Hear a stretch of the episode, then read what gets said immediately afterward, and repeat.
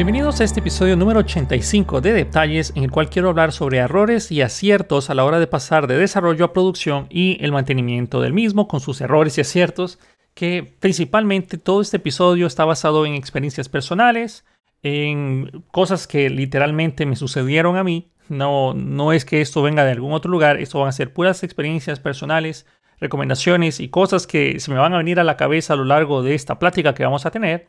Y nuevamente quiero darle las gracias a Rodrigo Ibarra, que fue quien dio la sugerencia. Y la verdad me gustó mucho el tema que él sugirió en YouTube, porque también subo estos podcasts ahí. Y agradezco siempre de todo corazón que ustedes me dejen sus sugerencias, comentarios y cosas que les gustaría escuchar en, futuros podcasts, porque a veces yo ya no sé qué es lo que ustedes les gustaría que yo hablara, o hay veces que yo ya no tengo ningún tema de qué hablar. Entonces ustedes siempre me ayudan en ese aspecto. Entonces hoy quería hablar en algo un poco más general, una plática un poco más abierta, nada de, bueno, tal vez no tanto tecnicismo y que este es el paso 1, 2, 3, sino mis experiencias personales en algunos aciertos y fracasos que he tenido a lo largo de mi experiencia profesional a la hora de mover aplicaciones de desarrollo a producción. Y no hace mucho liberamos la plataforma de detalles y también esto fue un proyecto bastante grande que requirió mucho, mucho tiempo. Y también podría explicarles ciertos errores que también pasaron a la hora de su creación y cómo lo resolvimos que básicamente eh, puede ser que les interese a muchos de ustedes. Ok, nuevamente gracias Rodrigo Ibarra, vamos a comenzar con el episodio. principalmente cuando nosotros estamos hablando de mover de desarrollo a producción, la verdad eh, no sería directamente a producción. Honestamente, yo les diría que vamos a ir con el primer acierto, sería algo como staging, la siguiente etapa, no pasar directamente de desarrollo a producción. Pero bueno, cuando nosotros estamos hablando de este movimiento, nos estamos haciendo referencia a tomar una aplicación que ya está debidamente desarrollada o por lo menos a cierto punto para que pueda ser consumida por el usuario final. El usuario final es quien va a consumir nuestra aplicación de producción. Así normalmente es a un panorama muy general ese, a eso a lo que se refiere Rodrigo Ibarra en su pregunta que nos sugirió. Entonces, realmente uno de los, de los principales errores que nosotros podríamos cometer y que yo cometí y pequé mucho también hace muchos años también, es intentar pasar directamente de desarrollo a producción. Las cosas no funcionan así, no deberían de funcionar así. Sí, yo sé muy bien que no hay tiempo, que ya no lo piden para ayer, de que no hay, eh, que esto pues el cliente ya lo está solicitando, de que mi jefe no, no entiende eso y que hay que desplegarlo ya. Bueno, muchas X y razones que, yo he escuchado y yo puedo dar fe de que eso existe porque obviamente los he vivido, he estado ahí y pues eh, he tenido jefes que son bastante, bastante cautelosos a la hora de hacer sus despliegues, como a la vez he tenido jefes que les vale madre que la aplicación vaya a funcionar o no en producción. Ok, ¿cuál sería el paso ideal? Uno de los aciertos que nosotros deberíamos de tener es la tranquilidad de cómo hacer los despliegues. Hay muchas formas de hacer despliegues de manera segura. El ciclo que yo les recomendaría a ustedes que hagan para pasar de producción, bueno, desarrollo a producción es el siguiente. Ustedes están desarrollando su aplicación. Puede estar en un equipo de personas. Usualmente eh, yo trabajé bastante de manera aislada y a la vez he trabajado con muchas personas en mismos proyectos, en proyectos grandes. Entonces, idealmente eh, vamos a estar trabajando con personas o con otros desarrolladores o por lo menos uno más. Aunque ustedes estuvieran solos, el mismo paso sería recomendado. Ustedes no pasen de desarrollo a eh, producción nunca. el siguiente paso lógico después de pasar de desarrollo es el testing. Ustedes, yo sé que tal vez esto hago mucho énfasis y qué dolor de cabeza y no sé qué, pero la verdad, piensen en el testing como un paso importante para pasar a producción. Si ustedes no hacen el testing, nadie les va a asegurar de que su aplicación va a funcionar como ustedes esperan. Ah, sí, mi aplicación corre, presioné F5 y corrió, o la monté en, en, mi servidor local y funcionó. No se refiere a eso. El, el testing va más allá de, ok, sí, compiló, ah, sí, se transpiló, ah, sí, funcionó.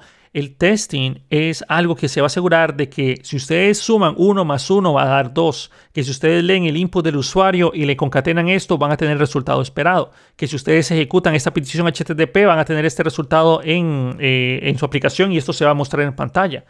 Eso es algo, o el testing o las pruebas automáticas es algo que les va a ayudar a ustedes a que su aplicación por lo menos, por lo menos las funcionalidades que son probadas van a funcionar en la siguiente etapa, que no es producción, la siguiente etapa. ¿Cuál sería la siguiente etapa? ¿Cuál sería el paso, el siguiente paso lógico? Depende mucho de cómo ustedes tengan configurado su flujo de desarrollo porque, o de producción.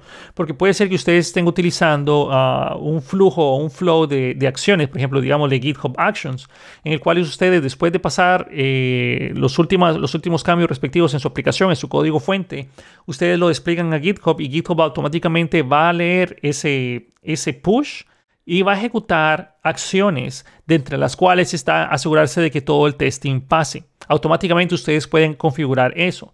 Y cuando el testing pasa, ustedes pueden programar también que pase a la producción o el deployment de su aplicación, hagan el build y lo pase a la siguiente etapa, que en este caso después de esa etapa sería, o la que yo le recomendaría, es que sea el staging.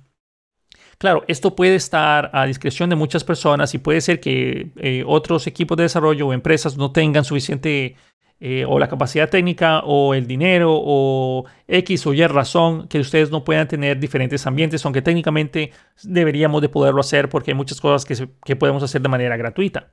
Entonces el siguiente paso es el staging. El staging podríamos verlo como una prueba de cómo va a funcionar la aplicación en producción. Es decir, es una es lo más real posible a pasarlo a producción.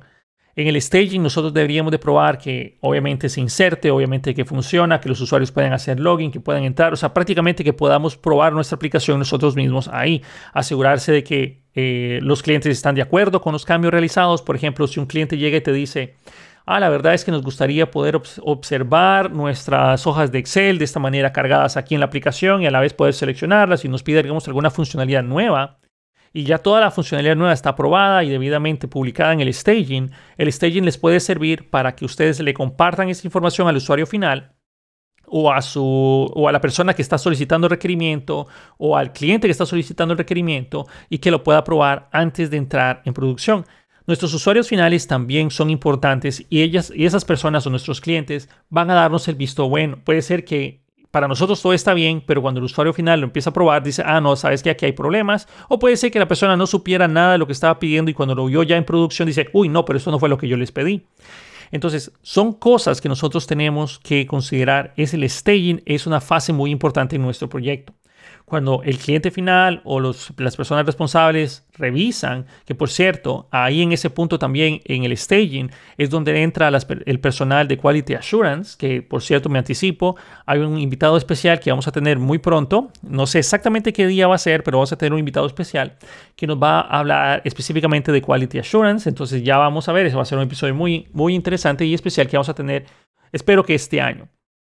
Pero bueno, dejando de lado eso, en el, en el staging llega el personal de Quality Assurance y se pone a realizar sus pruebas, se pone a hacer sus propias pruebas que eh, tal vez más de uno va a decir, bueno, pero son necesarias porque hicimos el testing nosotros, el testing automático, pero son pruebas que los seres humanos van a hacer, ellos van a venir, sentarse, probar la aplicación, explotarla y usualmente la gente de Quality Assurance es, termina siendo las personas como enemigas de los desarrolladores porque son los que nos van a indicar nuestros errores errores de lógica, errores de posicionamiento de objetos, errores de quién sabe cuántas cosas y eh, su trabajo es principalmente buscar errores en las cosas que nosotros hacemos y por eso es que uno tiene que entender que ese es su trabajo y no hay que tomárselo de manera personal. Más bien, cada una de las cosas que estas personas de Quality Assurance nos da nos debería ayudar a nosotros a ser mejores desarrolladores. Muy posiblemente, conforme ustedes estén trabajando con personal de Quality Assurance, ellos les van a decir a ustedes eh, X o Y razón, cómo resolverlo. Idealmente eso sería bueno que, esas personas también les digan a ustedes qué es lo que salió mal y cómo resolverlo y cómo hacer para que esto ya no sea un issue.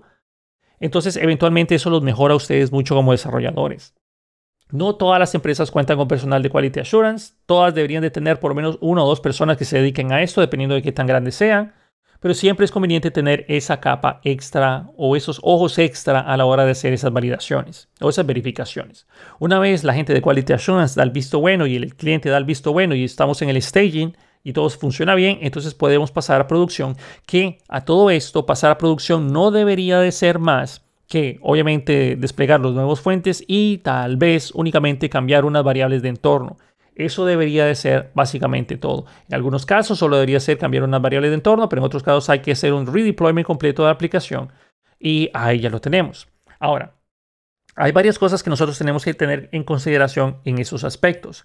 Cada vez que ustedes hagan un deployment a producción, uno de los, uno de los principales problemas que yo tuve que a la larga terminamos corrigiendo es no tener correctamente identificados las versiones de, de, producción. Es decir, cuando ustedes pasan a producción, asegúrense de que el código fuente y todo lo que haga esa versión de producción, digamos la versión que estoy desplegando hoy, manéjenla en, si pueden, con tags respectivos. O sea, pónganle esta la versión tal que desplegamos tal día y ustedes manejen su versionamiento semántico.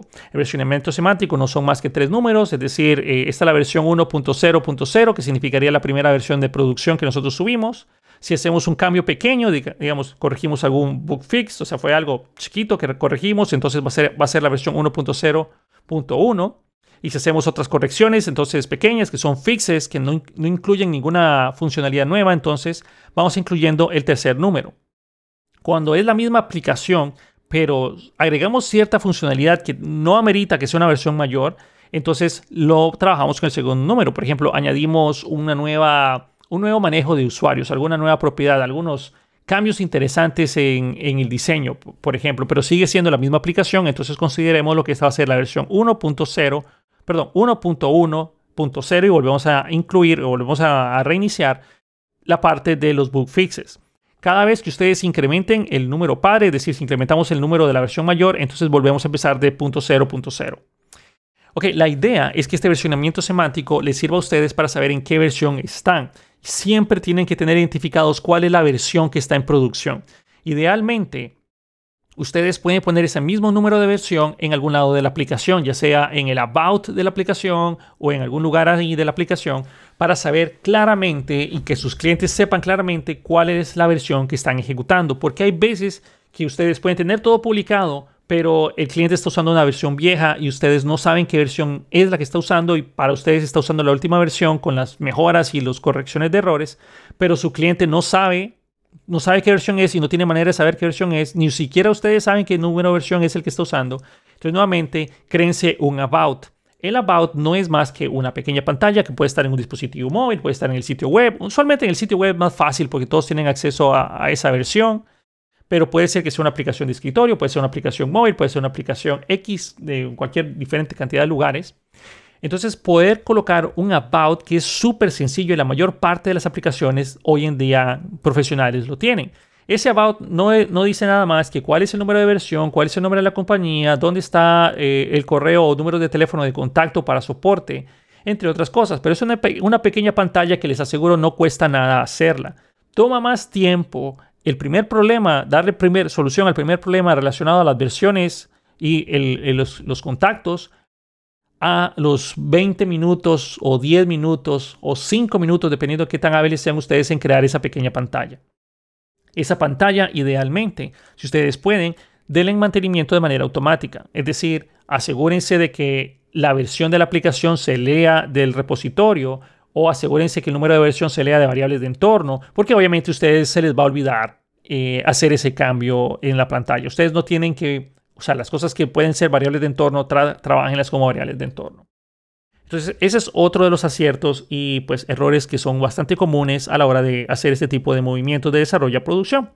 Otra de las cosas que eh, nosotros estamos acostumbrados a hacer cuando tenemos una aplicación en producción es el hecho de atender todos los problemas en caliente. Honestamente, eso es de las peores cosas que nosotros podemos hacer. ¿Cuántas veces, seguro más de uno de ustedes que ya le ha pasado, no me va a dejar mentir, cuántas veces nosotros por ahorrarnos unos cuantos minutos o resolver el incendio o el problema que tenemos en ese momento, hacemos una corrección en producción, pero que después es sobrescrita por los nuevos cambios de la nueva versión y pues a nadie, nadie se va a acordar de lo que nosotros hicimos para solventar ese problema. Entonces el usuario final va a regresar con el mismo problema que tuvo hace meses que nosotros ya habíamos solucionado. Entonces, idealmente, yo sé, yo sé que nosotros queremos ayudar a nuestro cliente o nuestro usuario final, pero no nos saltemos todos los lineamientos respectivos para hacer estos cambios. Llega un cliente o un usuario final y nos dice que hay un problema serio y nosotros tenemos que hacer las modificaciones, hacemos los cambios en modificaciones en nuestra aplicación. Nosotros como desarrolladores no deberíamos de tener acceso a desplegar las aplicaciones en producción. Eso sería una de las principales normas y ustedes tienen que, eh, si pueden, asegurarse de que no sean ustedes los desarrolladores quienes hagan eso. No es la primera vez que cae una auditoría y esos son problemas serios que van a ser auditados. No va a ser la primera vez que hay un problema legal y ustedes van a ser eh, objetos de investigación porque ustedes pueden hacer esas modificaciones.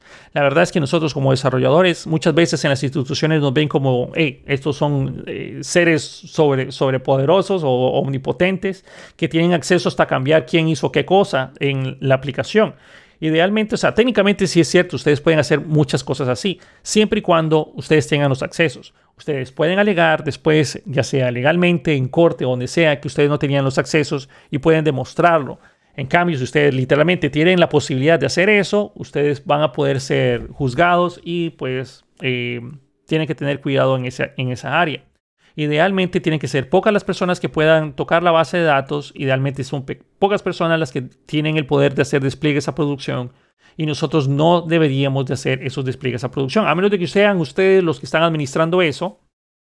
Pero técnicamente deberían de ser personas diferentes ustedes tienen que tratar de asegurarse de que sus códigos fuentes vayan de la manera que ustedes esperaban. Esta persona solicitó un nuevo requerimiento, tuvimos un pequeño problema. Por ejemplo, les digo algo, les voy a contar otra una de las historias reales. Donde yo estuve trabajando por muchos años, había un problema que a la hora de, llegar al proceso de facturación de todos los clientes, que estábamos hablando de miles de miles de clientes, eh, llegaba y el proceso lo tenía que hacer, o sea, subía el jefe del departamento de responsable de la facturación, subía a la oficina de informática, se sentaba con una persona al lado de desarrollo y juntos ejecutaban el proceso de facturación. ¿Por qué tiene que pasar esto? Bueno, principalmente porque el software casi siempre fallaba, entonces cada vez que, fallaba, entonces tenía que subir al departamento de informática para corregirlo, etcétera, etcétera. Y esto es nuevamente un problemón. Es un problemón por muchos aspectos. El personal de desarrollo no debe de tener nada que ver con el, con el proceso operativo. Es decir, ok, yo hice el software, por ejemplo, pero yo, ese software no es, eh, no soy yo quien está respondiendo por la empresa. Es decir, nosotros tenemos que despegarnos de, de, la paternidad de la aplicación. Ustedes generan la aplicación, pero la aplicación no debe de tener ninguna relación con ustedes a menos de que se necesite hacer una actualización o algo por el estilo, pero realmente esa actualización debería, hacerlas, debería hacerla cualquier otra persona. Idealmente, nosotros lo que queremos hacer aquí es que nuestras aplicaciones vivan por sí solas, que sean seres autoindependientes, autosuficientes y que el usuario final pueda hacer todo por su cuenta. En este caso, como este personal tenía que subir al departamento de informática y realizar la tarea con un desarrollador, eso es contra X cantidad de principios que no deberían de suceder. ¿Qué significa ahí? Significa que la aplicación es fármaco dependiente del desarrollador y que la aplicación está mal hecha. Nosotros deberíamos, en ese caso, en vez de, que esto suceda cada uno de los meses, es decir, que cada mes con mes venga la persona a realizar el mismo proceso porque era un proceso manual y eso yo lo vi como sucedió durante años, salía más barato simplemente sentarse y corregir el proceso para que el usuario final pudiera realizar eso con la seguridad respectiva. ¿Por qué? Porque el desarrollador no es una persona que no se equivoque. Una persona, un desarrollador se equivoca y se equivoca más que un usuario final, idealmente o usualmente. El usuario final, usualmente cuando está trabajando, se asusta o, tiene miedo de hacer bien las cosas, o sea, tiene miedo de hacer mal las cosas, mejor dicho, porque sabe que va a ser, que puede ser auditado y todas sus acciones están literalmente registradas en la aplicación, en logs o están en un historial manual que se inserta en la base de datos, etc. Un desarrollador no, no, necesariamente está amarrado a esas mismas limitantes. Y eso puede conllevar a que ejecuten mal un query o que algo no se suceda bien o que se nos olvide o peor aún que esa persona ya no trabaje en el lugar, se vaya y ya nadie sabe qué era lo que pasaba. Entonces, nuevamente, ah, eso es otro de los problemas más grandes que yo he visto. Cuando eso suceda, cuando ustedes tengan usuarios finales que están llegando a su oficina o a su lado, cada vez por algún problema, por más pequeño que sea, recuerden, tratemos de hacer herramientas que les sirvan a nuestro usuario final para que ellos se puedan autoservir. Y no nos saltemos el procedimiento, nuevamente, desarrollo, testing, staging y luego QA o quality assurance y luego ya después de que tengamos el visto bueno pasarlo a producción. ¿Cierto? Es más lento, sí, es más tedioso, sí, es un dolor de cabeza a veces, sí, eso no le resuelve el problema rápido a nuestro usuario final. Pero de nuevo, nosotros tenemos que hacer esto. Otra cosa es que si a veces el problema es súper urgente y bueno, ni modo, tenemos que hacer es saltarnos todo, inmediatamente cuando se hace ese tipo de corrección hay que empezar a hacer esas modificaciones en el código fuente y que por lo menos automáticamente ya empieza a realizarse el flujo de la actualización del código fuente. Porque es muy fácil que se nos olvide qué es lo que hicimos y es muy fácil de que nuestros cambios sean sobrescritos por versiones anteriores de la aplicación. Hay muchas cosas en las cuales nosotros vamos a cometer errores cuando pasamos a producción. Puede ser que nosotros se nos olvidaron las variables de entorno, puede que no hicimos variables de entorno, puede que no hicimos testing, puede que no hicimos X o Y, cosa. También es, es un error a la hora de que nosotros estemos trabajando en, en desarrollo o pasar a producción, no contemplar que nuestra aplicación va a crecer. Puede ser que ustedes estén trabajando en una aplicación y digan, ah, bueno, vamos a tener muy pocos usuarios, puede que esto no, no, no tenga el pegue que yo estoy esperando, puede que no pasemos de 100. Entonces, pensar en la escalabilidad es algo importante. Piensen que su aplicación va a crecer, piensen de qué manera. Eh, tal vez es una aplicación de mil usuarios, pero piensen qué pasaría si 5.000, 10.000 usuarios ingresan de la nada. ¿Qué pasaría en ese aspecto? ¿Cómo vamos a escalar nuestra aplicación? ¿Cómo vamos a expandir la capacidad de nuestros servidores? Estamos usando sesiones de usuario. ¿Qué pasaría cuando ya tengamos un millón de usuarios o 500 mil usuarios o no vayamos tan lejos, 6 mil usuarios? Manejar 6 mil sesiones de usuario ya es un poco complicado. Pues tal vez saldría más fácil tercializar lo que es el acceso o bien eh, crear JSON Web Tokens para manejar la autenticación de manera pasiva o qué sé yo. Entonces tenemos que pensar ¿Qué va a pasar en el caso cuando nuestra aplicación empieza a crecer descomunalmente? Porque puede que de la noche a la mañana explote en popularidad y bueno, ya empezamos a, crear ahí. Otro de los problemas que nosotros tenemos que, bueno, que yo he visto es que un desarrollador se eche la carga de muchas cosas por sí mismo. Es decir, un desarrollador dice, ok, yo hago eso, yo hago eso, yo hago el otro, yo hago el otro, y se animan a realizar la mayor parte del trabajo. Por X o Y razón, puede que prefiera trabajar solo, prefiere que esa funcionalidad la haga él, puede ser algo muy complicado que él entiende lo mejor, o sea, que es el que entiende mejor de toda la empresa, etc. Hay muchas razones por las cuales algo así puede suceder. Pero nuevamente uno de los errores es eh, si uno es ya sea el jefe de TI o es el líder de proyecto, es eh, no contar con más de una persona cuando se hace un despliegue o cuando se realiza una aplicación es bien doloroso ver que aplicaciones terminan siendo, bueno, desechándose porque simplemente no hay nadie que les pueda dar seguimiento. Eh, hay un simple, la aplicación viene funcionando desde hace muchos años, pero no hay nadie que le pueda dar mantenimiento. Que la aplicación se muera o que se tenga que reconstruir, eso es, es muy doloroso. Yo sé que la mayoría de los desarrolladores, y yo me incluyo, cuando tenemos que darle mantenimiento a una, aplicación de otra persona, idealmente lo que primero que se nos viene a la cabeza, y si no es lo primero, es lo segundo, y si no es lo segundo, lo pensamos, es volver a empezar la aplicación o hacer una aplicación de nuevo. Porque puede ser que esa aplicación eh, no siguió las mejores prácticas, tiene ciertos problemas, qué sé yo. Pero si esa aplicación ya está funcionando y tiene su tiempo de funcionar, por lo menos resuelve la necesidad. Muchas veces es más fácil simplemente dedicar uno, dos, tres días, una semana, dos semanas en tratar de comprender la aplicación a volver a empezar de cero, que eso nos va a tomar meses tal vez, aunque obviamente depende de la magnitud de la misma aplicación. Pero es bien triste que aplicaciones mueran por simplemente no, que no estén bien documentadas, que nadie sepa cómo mantenerlas y ustedes, si son jefes de TI, no deberían de ser dependientes de ningún empleado.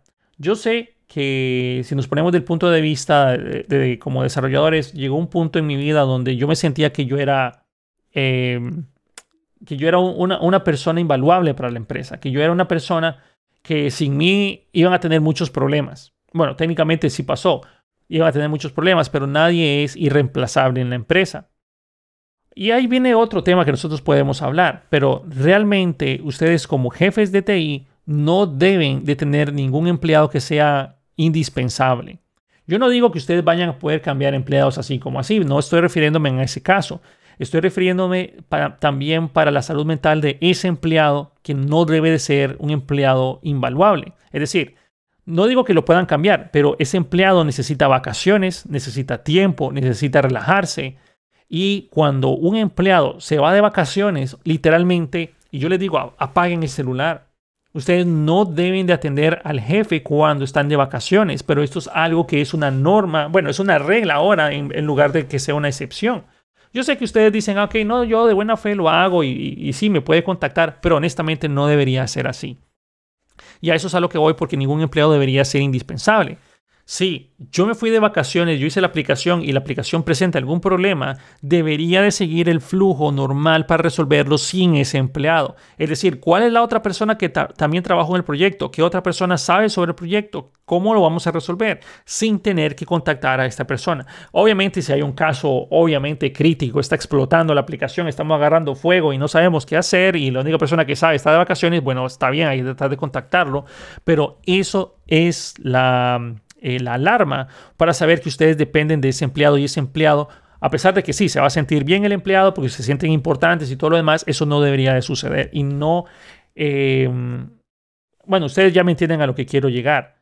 Ustedes como jefes no deben de caer en esa situación porque le están atropellando los, los beneficios que ese empleado tiene. No hay cosa más fea de que lo llamen a uno cuando está de vacaciones, uno está queriendo descansar en la playa o Peor aún, uno está queriendo dormir para que los llamen eh, a altas horas de la mañana o altas horas de la noche. Hey, mira, se cayó el servidor, nadie sabe cómo levantarlo. Hey, se cayó la aplicación, nadie sabe cómo levantarla. Hey, esto pasó, nadie sabe qué hacer.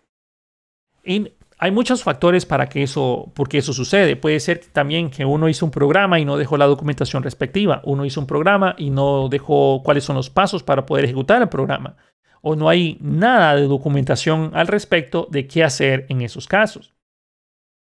Nuevamente, en, cuando sucedan esos eventos, ustedes también tienen que considerar añadir esto en algún tipo de bitácora, en algún tipo de, documento, que si el problema vuelve a suceder, ya saben qué hacer, que tengan un manual de casos de desastre.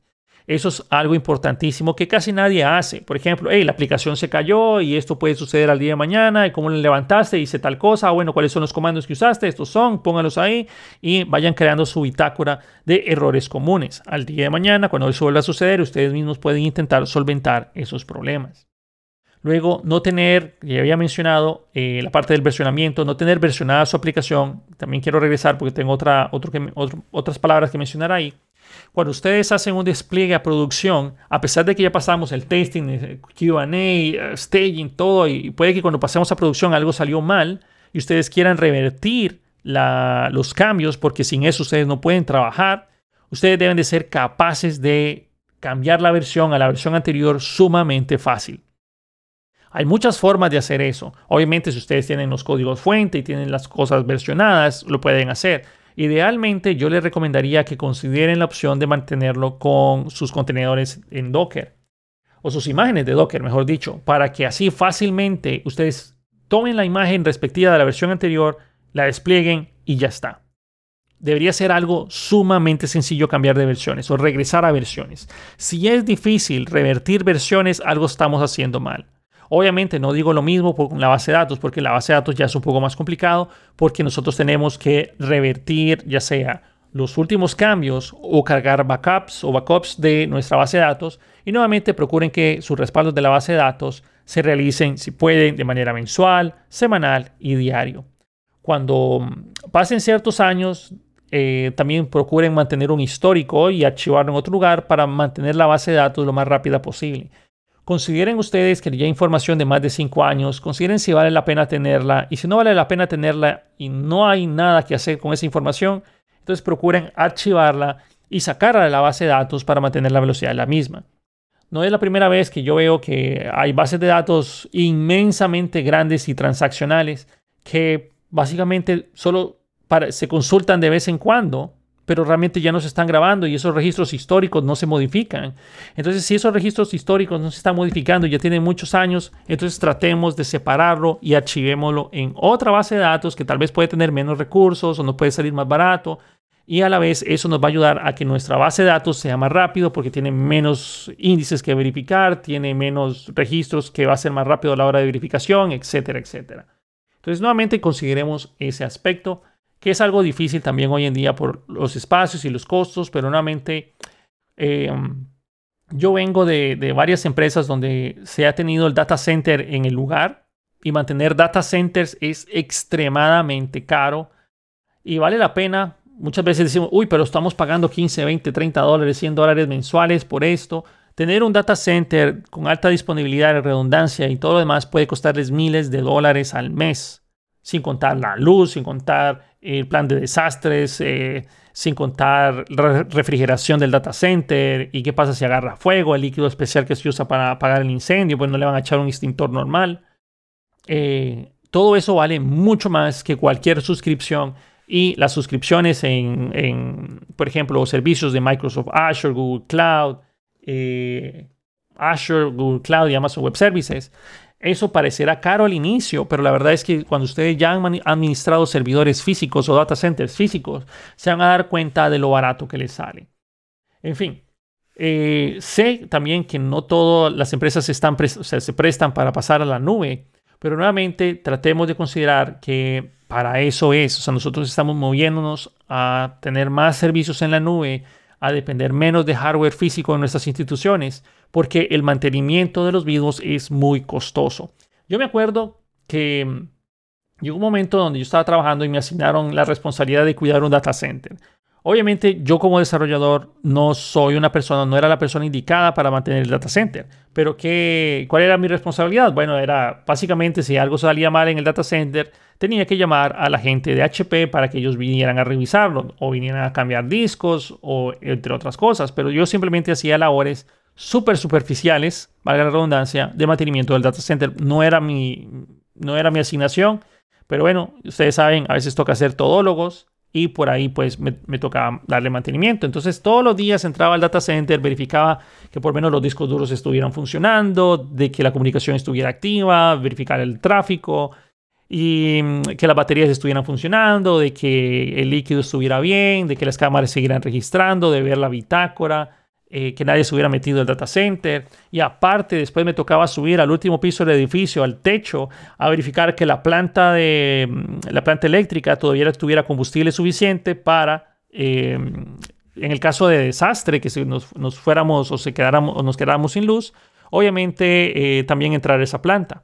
¿Por qué? Porque las baterías propiamente del data center servían para mantener los servidores activos como por media hora. Tal vez muchos te van a decir, bueno, pero media hora es muy poco, pero la verdad lo único que se ocupaba es que la batería estuviera arriba por lo suficiente, el suficiente tiempo para que la planta eléctrica entrara y ya no dependiera de la batería. Entonces, uy, o sea, hacía toda esa, esa jornada de revisión diaria porque se iba mucho la electricidad en Honduras. Y la gente de Honduras sabe que eso pasa muchísimo. Entonces, a veces a medianoche se apagaban, se, caía la luz y la planta entraba de forma automática, etc. Y nos pasó porque nos dimos cuenta, antes de que yo hiciera ese trabajo, nos dimos cuenta de que se dañaron varios equipos porque una noche se fue la luz, la planta no tenía combustible, las baterías pues dieron lo, que, lo, lo más que pudieron y muchos servidores se apagaron de forma abrupta, se corrompió la data y bueno, fue un verdadero desastre cuando eso sucedió. Entonces, nuevamente, no tener el personal ideal, yo diría que es otro error bastante serio. No tener el personal adecuado para las tareas que nosotros necesitamos para asegurar el buen funcionamiento de nuestra aplicación. Si bien es cierto, a veces no hay suficiente personal ni, dinero para pagarle a toda la gente, pero nuevamente, si ustedes van a tener, lo hablo por el, eh, si ustedes se ponen con una posición de gerentes, si ustedes no tienen la capacidad de contratar personal al personal que ustedes tienen, tienen que chinearlo. Así como se dice pues, en Costa Rica. Ustedes tienen que eh, tratarlos como su recurso más valioso. Si bien es cierto, muchos dicen, bien, eh, el personal o mis clientes es lo más, lo más valioso para, para mi empresa, no es cierto. Su personal es el recurso más valioso de su empresa. Si ustedes no los cuidan a ellos, si ellos no se sienten bien, esa gente se va a ir, se va a ir. Ustedes, ustedes o sea, se puede ver de las dos maneras. Como les mencioné, de que ustedes como desarrolladores no tienen que, vivir amarrados a esta empresa. Y, aunque ustedes digan, ah, sí, la empresa me necesita, la empresa me ama, eso no es cierto, porque las, empresas a la larga, aunque digan, sí, los tratamos como una familia y no sé qué, bueno, en mi caso es una familia especial, pero, eh, o sea, me refiero a que cuando ustedes están trabajando no tiene que verlo con una familia. Su jefe no los ve a ustedes como un hermano, no los ve como un hijo, no los ve como un tío. Y lo digo porque ah, inclusive en la empresa en la que estamos ahorita, en detalles, tengo a mi esposa trabajando aquí y muchas veces ella se enoja porque no la trato a ella como mi esposa. A veces le digo cosas que no debería decir o lo digo, digo muchas cosas porque yo no soy una persona que tiene mucho tacto. en fin, la cosa está de que cuando nosotros estamos trabajando y somos los jefes y nosotros no podemos contratar personas eh, para realizar una tarea en específico, pero las personas que ya tenemos contratado resolvieron ese, problema, a esas personas las tenemos que cuidar. Obviamente no tenemos que depender de ellas porque queremos respetarles sus horarios, queremos que ellos puedan sentirse que sí, son valorados y que son considerados como personas. Ellos son a la larga quienes van a dar la cara a sus clientes, no eres tú. A pesar de que tú seas la cara que vas a ir a hacer la reunión y vas a hablar mil maravillas de todo lo que tu empresa puede hacer, son tus clientes quienes realmente van a hacer ese trabajo. Eh, perdón, son tus empleados quienes van a realmente hacer ese trabajo y ellos son los que realmente cuidan a tus clientes. Si esas personas no están, no, se sienten valoradas, no se sienten apreciadas, no, son, no están económicamente remuneradas de la manera ideal, esas personas se van a ir, van a buscar una mejor oferta laboral que no va a ser difícil de encontrar, van a irse y todo su conocimiento y el tiempo y la inversión que nosotros hicimos en, en mantenerlas, en capacitarlas, etcétera, se va a perder. Y alguien más va a gozar de ese beneficio. Idealmente nosotros tenemos que tratar a nuestros empleados, a nuestros desarrolladores, especialmente a esas personas que saben mucho, las tenemos que tratar de la mejor manera.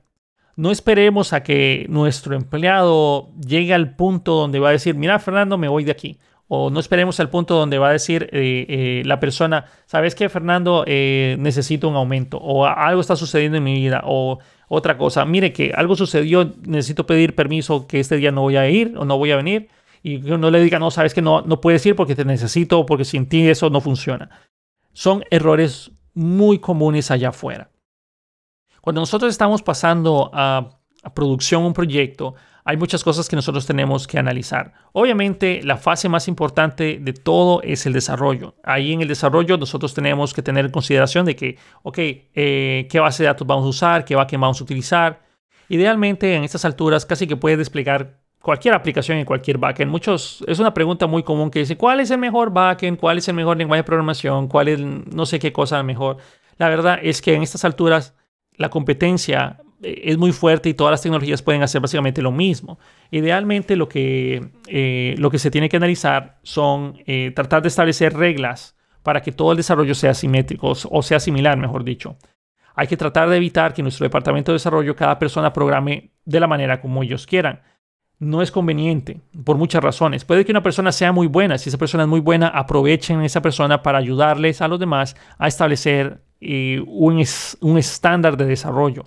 Aunque tal vez no sea el estándar que usa Facebook, que usa Google, que usa Microsoft, pero que sea nuestro estándar, porque si al día de mañana viene una nueva persona, cualquier otro miembro del equipo va a poder capacitarlo en el estándar que nosotros tenemos para desarrollar internamente.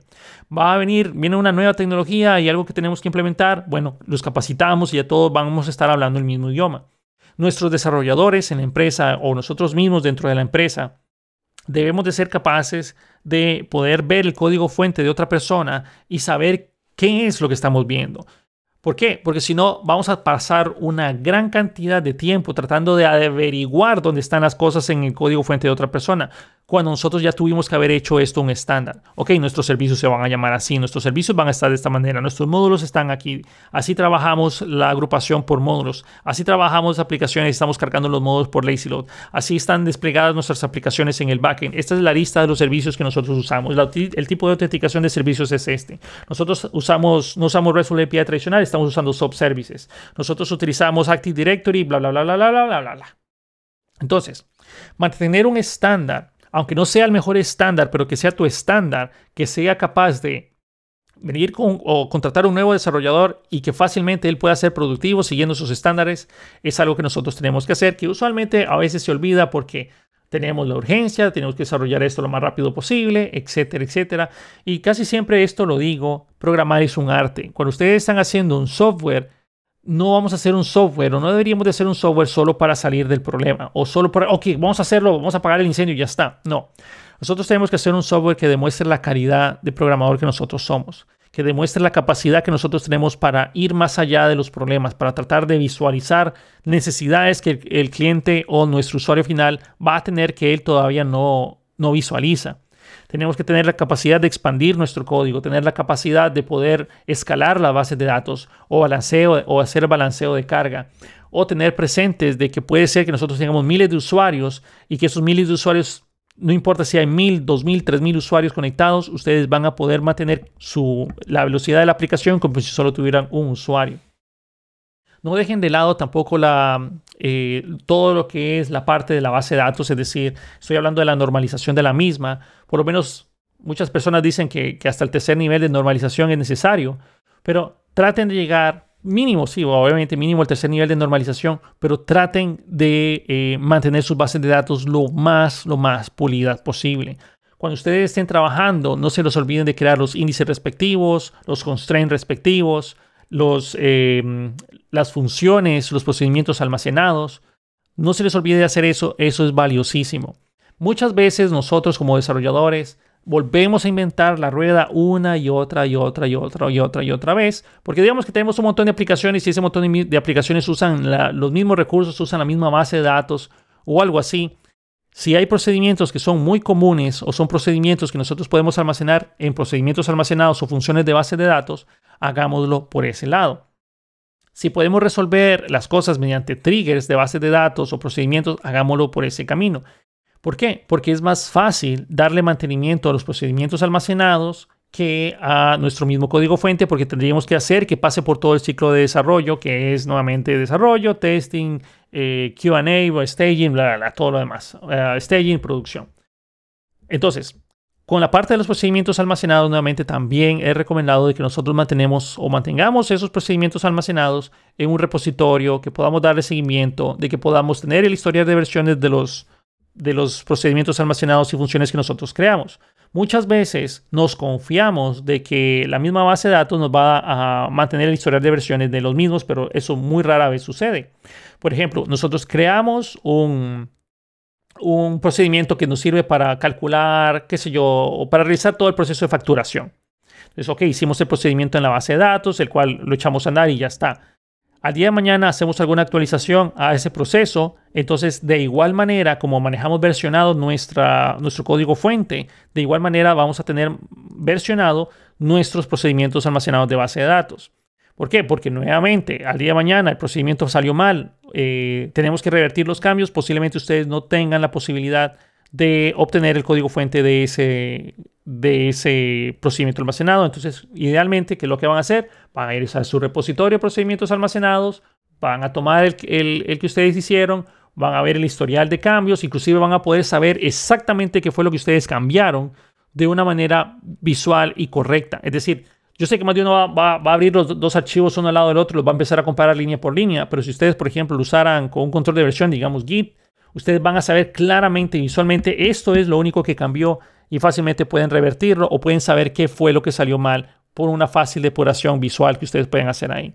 Nuevamente, no mantener versionado sus procedimientos, sus de base de datos, sus, funciones, es algo que también muy raramente, rara vez, rara vez se ve. Pero cuando ustedes llegan a necesitar a revertir cambios, van a dar gracias de que esto pasó. Ahora, estos procedimientos también sirven para capacitar a las personas, para ayudar a nuevos desarrolladores y nuevamente aprovechemos todos estos recursos porque posiblemente ustedes ya tengan la disponibilidad de correr código en base de datos en lugar de código fuente de su aplicación. ¿Ok? Entonces, esas son ciertas cosas que han sucedido. No, no trabajen en caliente, no hagan correcciones en, producción. No es la primera vez que, eh, bueno, de hecho existe el dicho de que existen dos tipos de desarrolladores, los que han hecho un query y los que han hecho un query que se les olvidó poner el where en producción. Entonces a mí me pasó de muchas veces de que la condición que yo puse en mis queries, en el where de los queries, ya sea un delete un update, no era la esperada o no era exactamente la que necesitaba. Y a pesar de que ustedes se den cuenta exactamente en el momento que presionaron enter para ejecutar el query, ya es muy tarde en ese momento, ya se empezó a ejecutar el query. A veces cancelarlo puede ser fácil, a veces revertirlo puede ser muy sencillo como hacer un rollback, pero muchas veces eso no es posible. nuevamente, no se acostumbren a realizar los cambios en caliente y si por X o Y razón ustedes tienen que estar ejecutando siempre un mismo procedimiento en la base de datos para corregir algo que está en producción, entonces por lo menos créenlo como un procedimiento almacenado en base de datos que reciba los argumentos necesarios que tienen que usar para cambiar, eh, para cambiar las condiciones. Eso por lo menos, por lo menos les va a asegurar a ustedes que cuando vuelva a suceder y lo van a ejecutar de nuevo, es más fácil eh, o es menos propenso a corregir eh, a que sucedan errores. Y también va a ser más fácil después añadir esa funcionalidad en la aplicación, porque lo único que tendríamos que hacer es mandar a hacer el llamado a ese procedimiento almacenado en la base de datos. Y ya está, porque ya sabemos que el procedimiento por lo menos funciona. Obviamente después hacen el testing y todo lo demás, pero por lo menos ya hicieron gran parte del trabajo, o por lo menos la parte pesada, que es pensar cómo resolverlo. En fin, voy a dejarlo hasta ese punto. Creo que ya hablé muchísimo. Espero que este episodio tal vez eh, les sirva a muchas personas. Otras personas puede que se sientan identificados en lo que sucedió. Y nuevamente hay muchas vivencias y muchas cosas históricas que, me han pasado. Este episodio del podcast fue totalmente original mío. No, no se referencia a nada. Es mi propia vivencia, mi propia experiencia. Y nuevamente procuremos, nuevamente, eh, no acostumbrar a nuestros jefes o a nuestros clientes en eh, realizar cambios en producción. Recuerden, eso es terrible. No debemos de hacer cambios en producción nosotros directamente. Procuren también, eh, ustedes como desarrolladores, procuren especialmente eh, estas personas que les piden a cada rato que hagan cambios en producción, traten de no tener esos accesos a producción. Yo sé que será, será bonito, es bonito tener acceso a toda la base de datos y tener acceso a la información ya en producción, pero realmente nosotros eh, eso no nos sirve para nada más que eventualmente nos exploten más.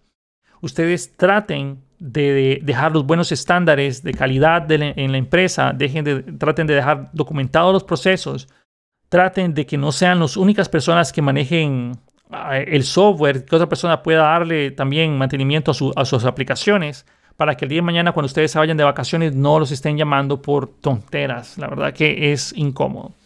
Lo dejamos hasta este, este momento. Espero que este episodio de podcast les haya gustado. Nuevamente, muchas gracias por escucharme. Gracias a Rodrigo Ibarra por la sugerencia del tema, la cual a mí me pareció bastante interesante. y Ya estaba buscando algún tema así como más relajado para hablar y que mi vivencia les ayude a ustedes un poco a pues no cometer muchos errores que yo cometí.